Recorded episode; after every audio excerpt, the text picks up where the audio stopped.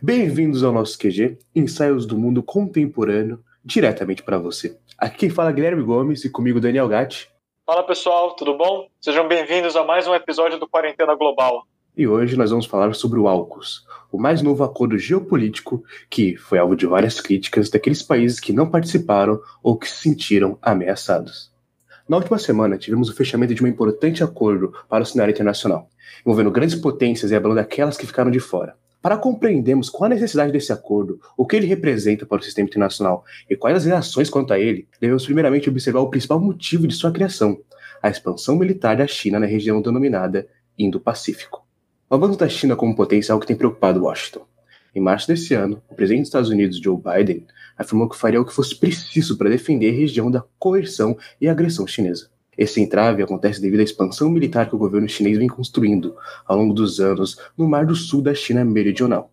Além de reivindicar os territórios marítimos, os chineses vêm construindo bases militares e ilhas artificiais em cima do que antes eram pedras e arrecifes, como formas de ocupar o território que reivindica, junto a outros países o que caracteriza a violação com base em leis internacionais.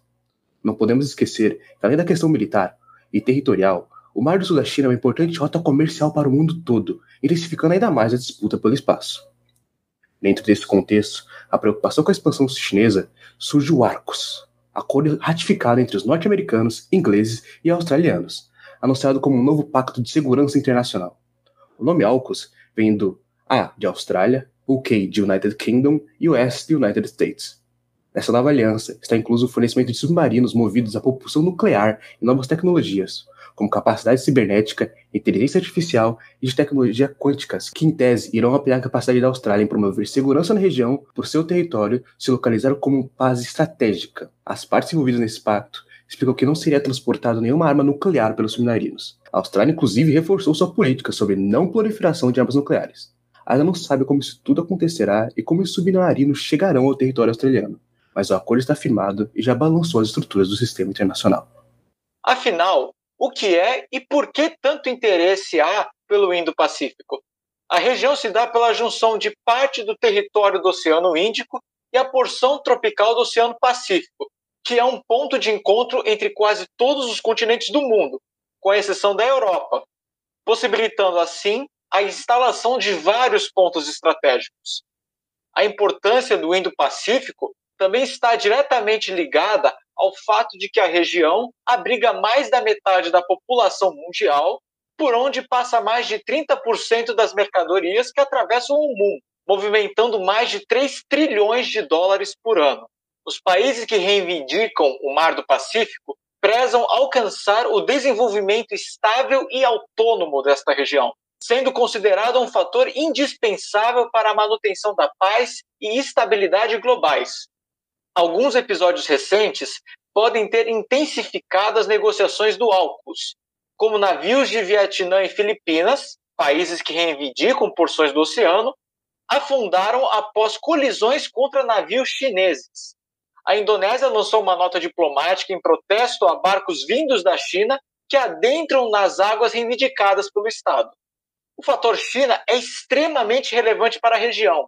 O país exerce dominação no Indo-Pacífico e, consequentemente, esse aspecto demonstra que o AUKUS é um acordo firmado para conter, entre outras coisas, o processo de modernização naval chinês, mesmo que isso não seja dito de uma maneira objetiva.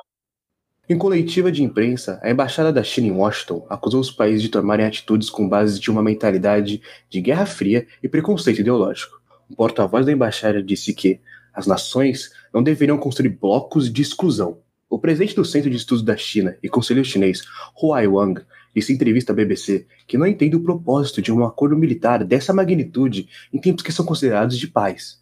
O conselheiro completa que essa mentalidade ofensiva de Guerra Fria, utilizada pelos Estados Unidos e seus aliados, interfere na soberania chinesa, pois existem navios, porta-aviões dos Estados Unidos e países aliados circulando com frequência na região da China. E conclui: Nós não vemos a marinha chinesa no Caribe, na Flórida ou no Havaí. É necessário defendermos o equilíbrio das forças da nossa região e não inserirmos interferências externas. Chamou a atenção também a reação da França com a realização do acordo. Insatisfeita em não participar, ou melhor, ser trocada pelos Estados Unidos, uma vez que a nova parceria significa o cancelamento de um contrato que gira em torno de 90 bilhões de dólares entre França e Austrália. Mais do que apenas um contrato bilionário, as relações diplomáticas entre o membro da União Europeia e os países presentes no acordo estremeceram. O governo francês mantinha conversa direta com os Estados Unidos há meses sobre uma atuação conjunta e Biden, uma semana antes, havia mencionado a França como um parceiro e aliado-chave na região.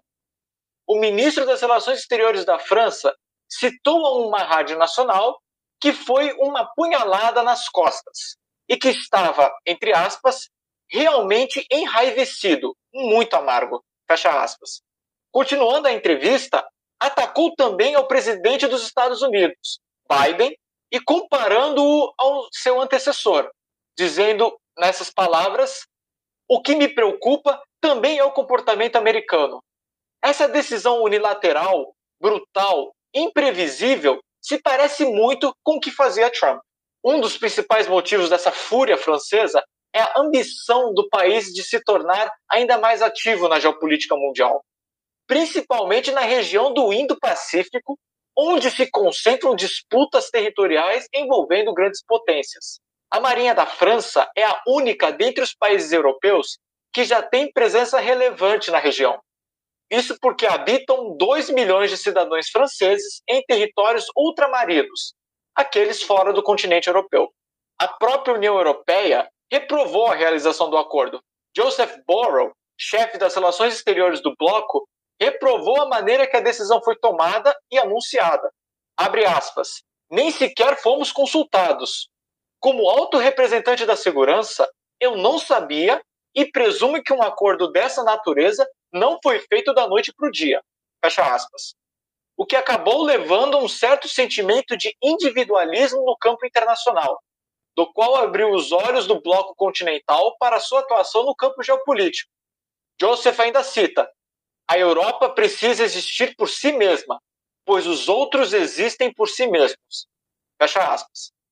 Porém, finaliza dizendo que, apesar da chateação, não deve haver crise nas relações entre União Europeia e Estados Unidos. O AUKUS então chega ao mundo com um aviso.